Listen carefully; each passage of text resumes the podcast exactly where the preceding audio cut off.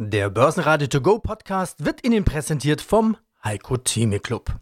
Werden Sie Mitglied im Heiko Theme Club. heiko-theme.de Der Börsenpodcast.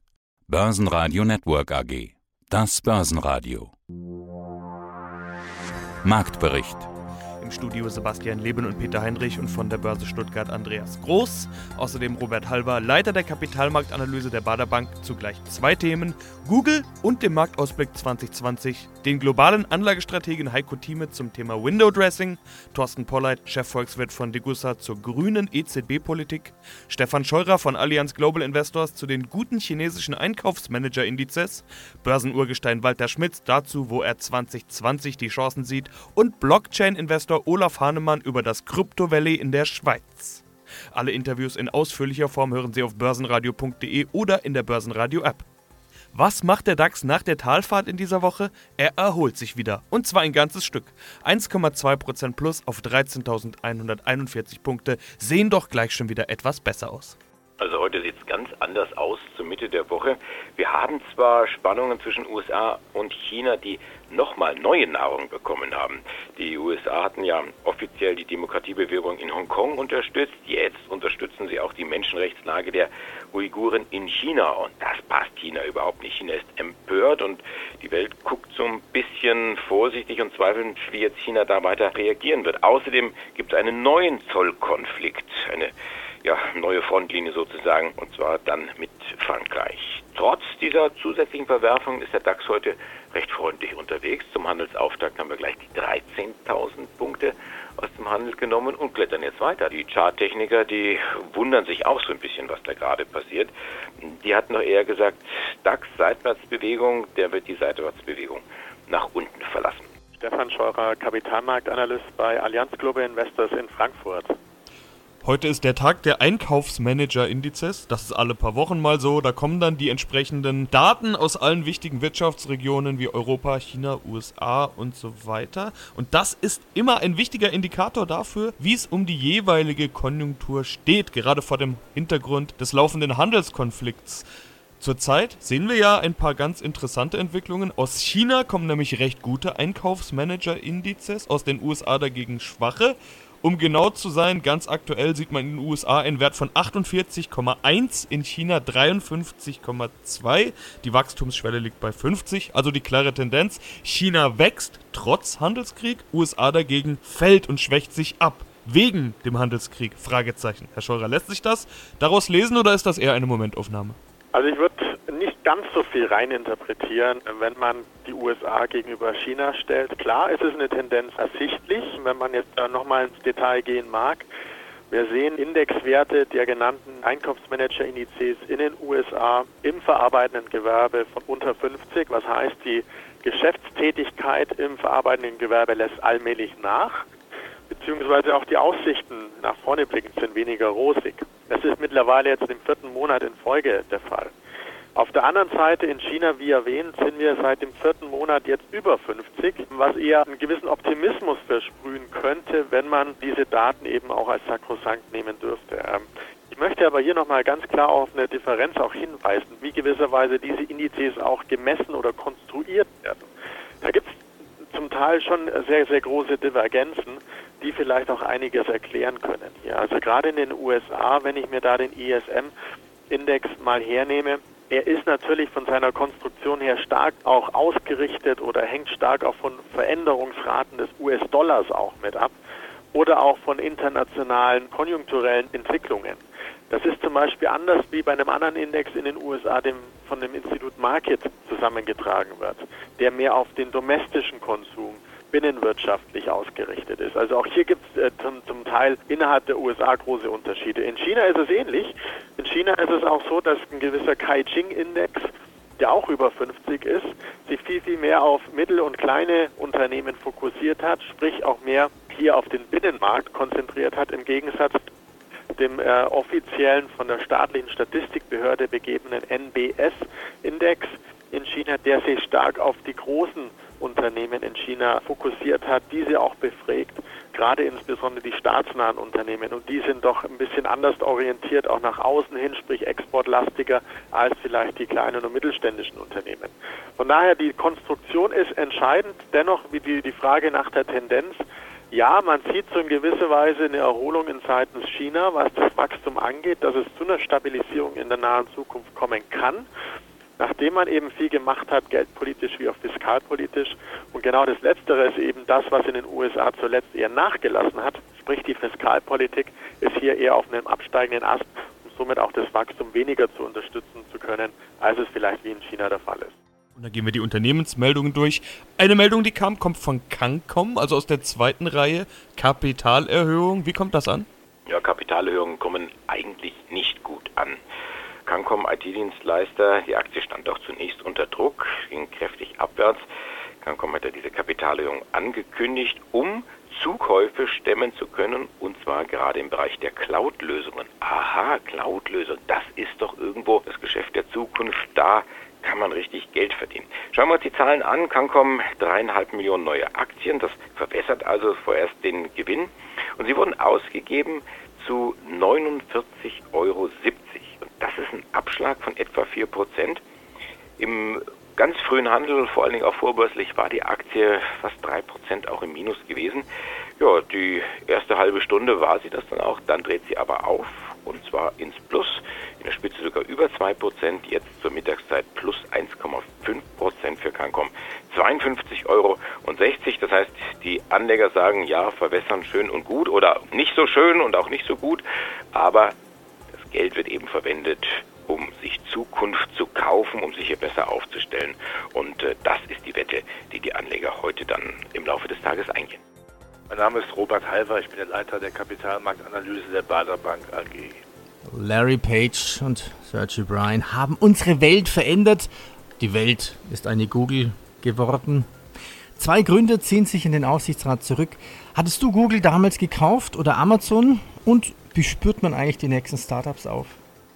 Ja, ich war investiert, bin immer noch investiert, es ist immer noch gut aufgestellt, immer noch gut aufgestelltes Unternehmen und wenn jetzt halt die Gründer auf den Aufsichtsrat gehen, dann ist das, glaube ich, auch ganz sinnvoll. Wenn man operativ tätig war, dann muss man auch was Neues haben. Ich glaube, Geldprobleme haben die Herrschaften ja nicht. Ja, an Start-ups, am besten kann man die auftun, indem man, ja, muss man einfach einen ETF, einen Fonds kaufen, denn, oder man muss sich eben sehr viel Mühe machen, durchforsten, wohin die Hightech-Reise geht. Aber für den normalsterblichen Anleger lohnt sich hier ein Fonds. Und da äh, ich auch, möchte ich auch bewusst einen Fonds empfehlen, oder Fonds empfehlen, weil die natürlich nicht nur die dicken Eisen im Depot haben, sondern eben auch sich um die Zukunft, um die kleinen, die zukünftigen Microsofts aus der Garage kümmern können.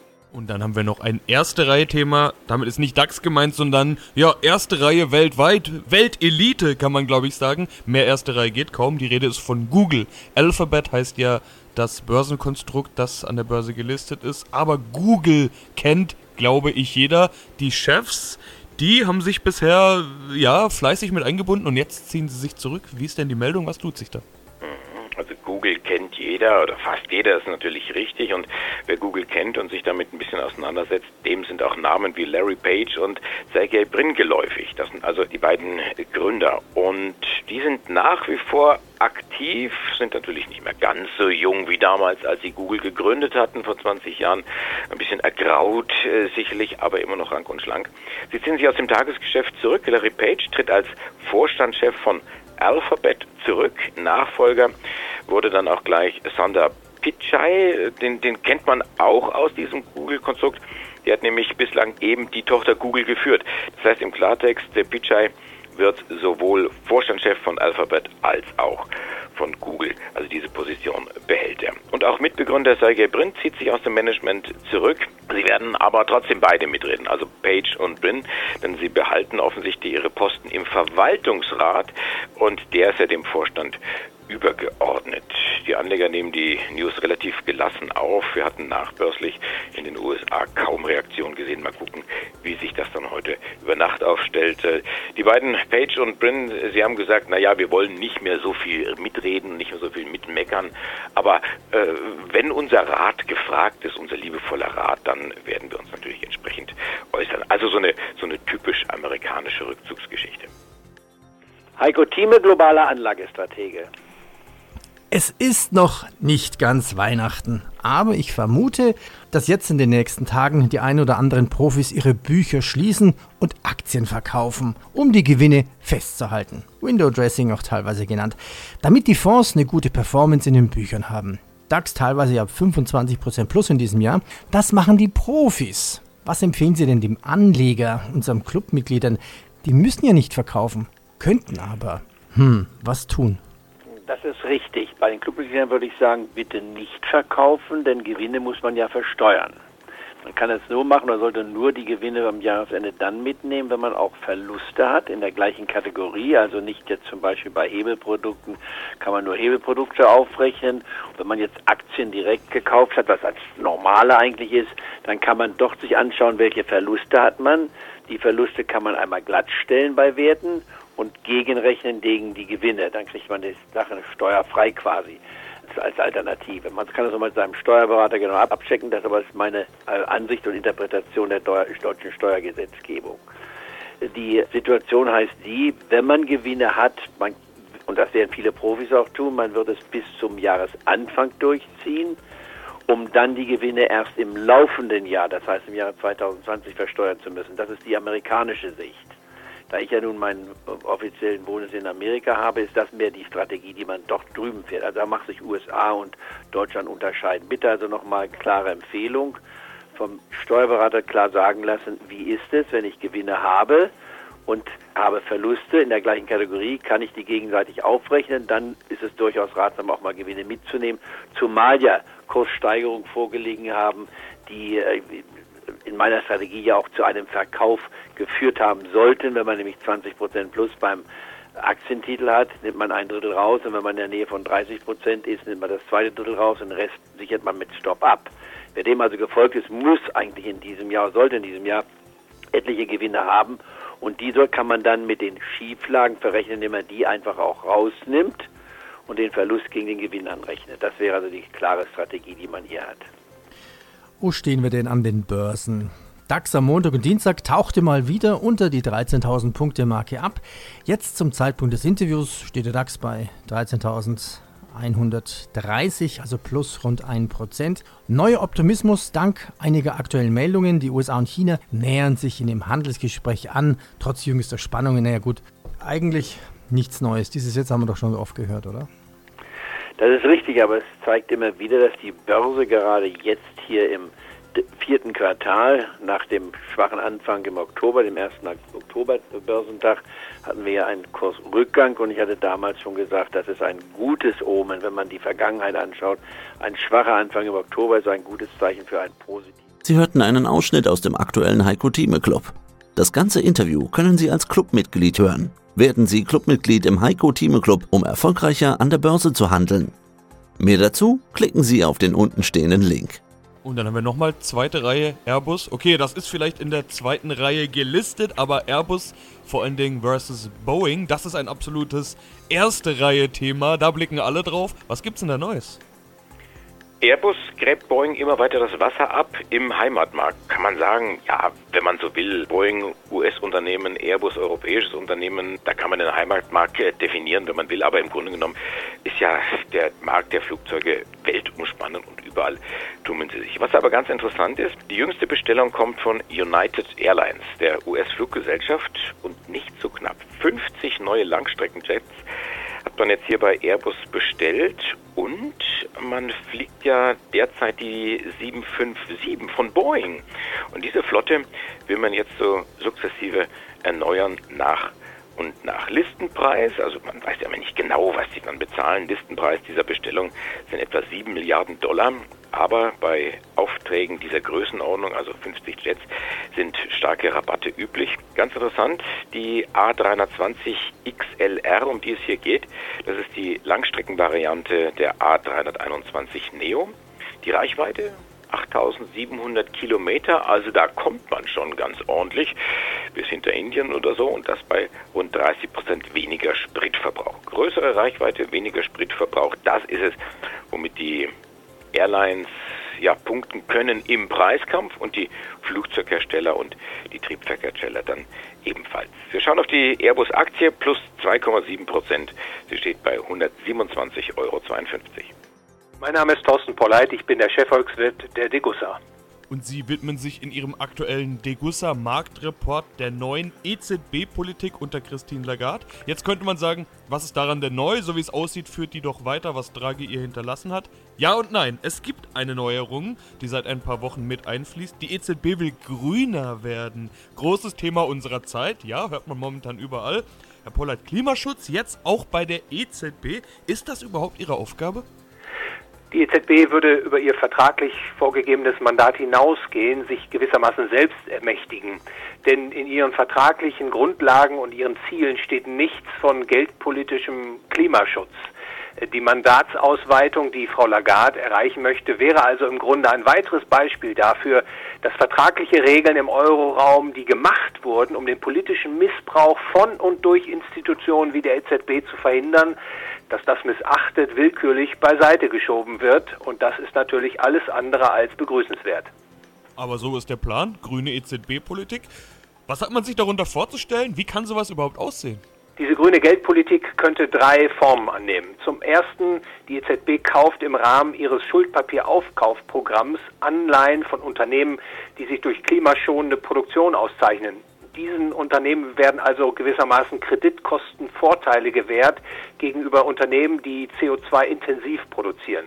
Eine zweite Möglichkeit ist, dass äh, klimaschonende Unternehmen einen Zinsvorteil erhalten, indem Banken Kredite, die sie an solche Firmen vergeben, zu besonders günstigen Konditionen bei der EZB refinanzieren können.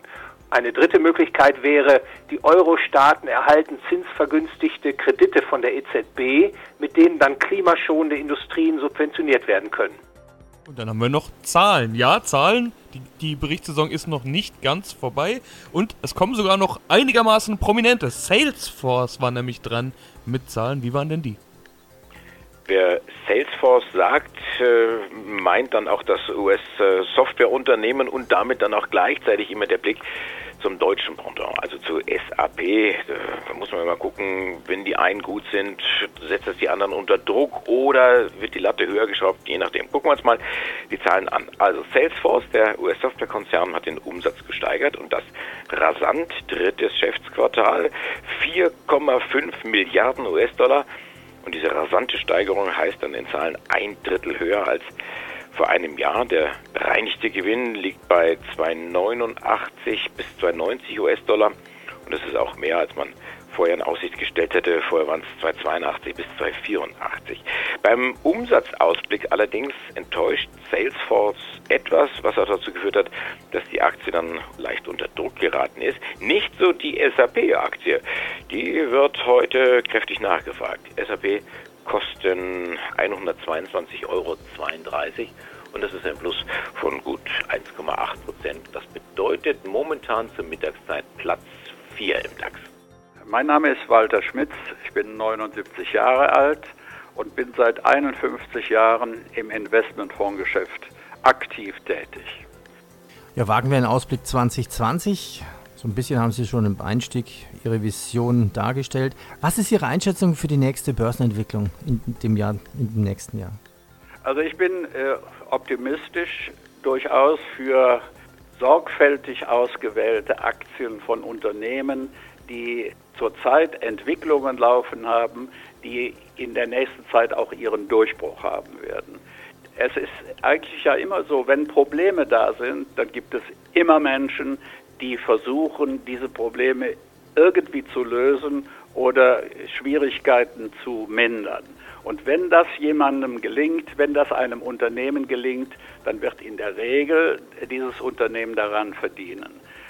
Wie ich eben schon sagte, wir haben so viele Probleme um uns herum, dass aus meiner Sicht es viele Möglichkeiten gibt, diese Probleme auch zu mindern und zu beseitigen. Und jedes Mal, wenn ich hier eine Verbesserung sehe, dann gibt es für uns Investitionschancen. Für uns, dann meine ich natürlich unsere Anleger. Und äh, insofern bin ich für die Zukunft sehr optimistisch. Ich sehe nicht, wie einige meiner Berufskollegen, dass der Markt überhitzt ist. Das sehe ich nicht. Ich glaube, gerade sogar in Europa, speziell hier in Deutschland, werden wir eine sehr gute weitere Entwicklung vor uns haben. Und wenn man eben die seltsamen Aktionen von Menschen wie Herrn Trump etwas eindämmt, dann wird es auch in Amerika wieder besser laufen, obwohl es ja gut gelaufen ist. Ich meine, wir können uns ja nicht beklagen. Wir haben ja eine fantastische Zeit schon hinter uns. Und das bedeutet nicht automatisch, dass, äh, weil es eben hochgegangen ist, in den letzten Monaten und Jahren, kann man ja schon sagen, dass es nicht auch weitergehen kann. Ich sehe zurzeit weiterhin gute Aussichten. Denken Sie nur an die äh, Veränderung im Verkehr, die ja erzwungen wird. Wir werden äh, stärker in die äh, Elektrofahrzeuge einsteigen müssen und da wird es Entwicklungen geben. Äh, schauen Sie sich die ganzen Möglichkeiten der Digitalisierung an, in der Medizin, es, es gibt so unendlich viele Felder im Augenblick, wo weitere Verbesserungen, Erfindungen anstehen und davon werden wir in der nächsten Zeit weiter profitieren. Viele sagen ja, die Welt äh, war früher besser als heute. Das stimmt doch überhaupt nicht. Wir haben doch noch nie so gut gelebt wie jetzt. Mein Name ist Olaf Hannemann. Ich bin Mitgründer von CVVC. Das ist eine Risikokapitalgesellschaft in der Schweiz die Venture Capital Investitionen macht in Startups, die auf Blockchain aufbauen. Und um was geht's? Es geht um Blockchain, also eben nicht um Bitcoin oder Libra, diese ganze Diskussion. Wir haben gerade, äh, bevor wir das Interview gestartet haben, schon gesagt, wir werden jetzt hier nicht groß über Libra und so weiter diskutieren. Das ist natürlich das, was in der Öffentlichkeit wahrgenommen wird. Wenn man über Blockchain spricht, sagen die meisten wahrscheinlich gleich erstmal, ah, Bitcoin. Nein, es geht eben um Blockchain, darum geht es auch bei Ihnen. Auf Ihrer Website ist gleich der erste Satz, den man liest. We invest in Blockchain because it's more than technology. Es geht um Technologie. Machen wir diesen Unterschied vielleicht mal kurz noch klar. Um was geht es Ihnen? Blockchain. Also unser Schwerpunkt als CWWC ist tatsächlich das Investment in Projekten, die über Blockchain-Technologie neue Lösungsansätze für verschiedene Themen sein, äh, bauen möchten. Das kann einerseits der Bereich Fintech sein, das kann Supply Chain sein, wo das sehr prominent ist, das kann aber auch Social Good und Impact sein oder industrielle Anwendungen. Die Bitcoin und die Kryptowährungen sind natürlich auch ein Teil von Blockchain, weil es eben ein Teil dieser, dieser Technologie ist. Unser Schwerpunkt ist, äh, und es gibt auch diverse Protokolle und Währungen und neue Projekte diesbezüglich in der Schweiz.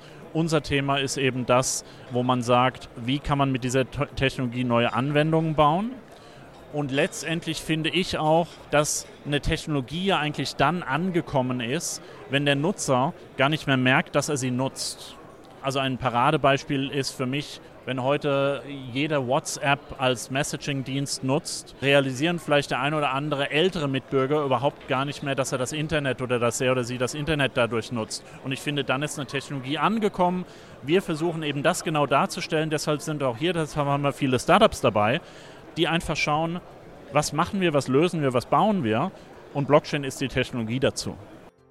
Mein Name ist Robert Halver, ich bin der Leiter der Kapitalmarktanalyse der Bader Bank AG. Zusammenfassung Börsenjahr 2020. Ja, bleiben Sie bitte alle dabei, liebe Anlegerinnen, liebe Anleger, gerne auch mit regelmäßigen Aktiensparplänen und lassen Sie sich nicht ins Boxhorn jagen. Ich weiß auch, dass die Märkte grundsätzlich, wenn man von einem Standpunkt der 80er, 90er Jahre kommt, natürlich äh, müsste man dann manchmal auch äh, Schnappatmung bekommen. Ja, es mag alles sein, aber warum sollte man, äh, sollte die Geld, sollte die Geldpolitik die Märkte verrecken lassen? Ich gehe nicht davon aus, dass es dramatisch wird und ich wünsche mir einfach mehr, ein bisschen mehr Aktiengier der Deutschen, denn mit Zinspapieren werden sie auch in Zukunft nichts gewinnen. Er wird Uli Hoeneß Ehrenvorsitzender des BVB Dortmund. Basen Radio Network AG Marktbericht Der Börsenradio To Go Podcast wurde Ihnen präsentiert vom Heiko Theme Club. Werden Sie Mitglied im Heiko Theme Club. heiko-theme.de